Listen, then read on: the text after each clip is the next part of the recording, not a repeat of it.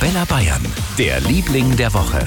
Das ist heute der Christbaum. Ganz einfach, weil der immergrüne Baum für das Leben steht, weil er einfach zu Weihnachten dazugehört und weil wir dieses Weihnachtsgefühl gerade heuer doppelt brauchen.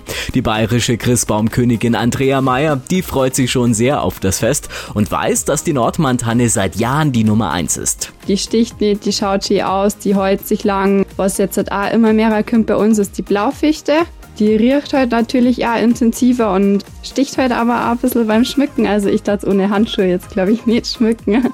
Und hat so einen Blauschimmer, die schaut auch richtig schön aus, aber die Nadel natürlich ja schneller, weil es halt eine Fichtenart ist. Heuer war und ist die Nachfrage nach Christbäumen übrigens besonders groß, weil wir halt alle zu Hause sind. In diesem Sinne viel Spaß beim Schmücken und Ihnen jetzt noch ein schönes viertes Adventswochenende jetzt mit ABBA hier auf Arabella Bayern.